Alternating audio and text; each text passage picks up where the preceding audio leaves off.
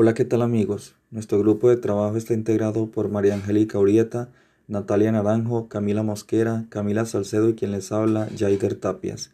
Según lo planteado para la segunda entrega de la segunda actividad, vamos a proceder a tocar los elementos más relevantes. Para iniciar, abordar el texto Retos de la Psicología, que presenta de manera bastante amplia los retos que tiene la psicología actual, tanto en el crecimiento de sus postulados como en la manera de ejercer del psicólogo podemos evidenciar una sociedad que enfrenta grandes retos que generan grandes cuestionamientos en el ser humano, cuestionamientos que de alguna u otra manera van transformando la forma en que cada individuo va asumiendo una actitud frente a su existencia, y como consecuencia van trayendo consigo una serie de cambios en la sociedad.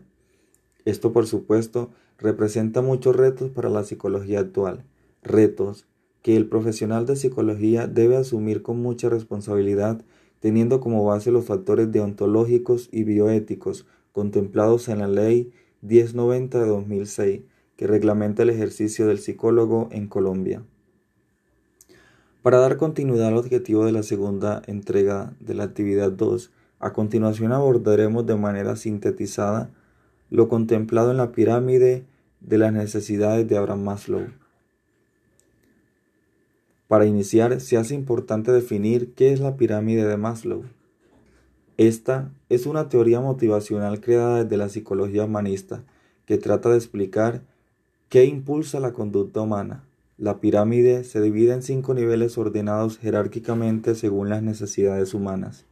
A continuación, mis compañeras abordarán cada uno de esos niveles. Para iniciar, mi compañera Natalia empezará hablándoles de las necesidades fisiológicas. Adelante, Natalia.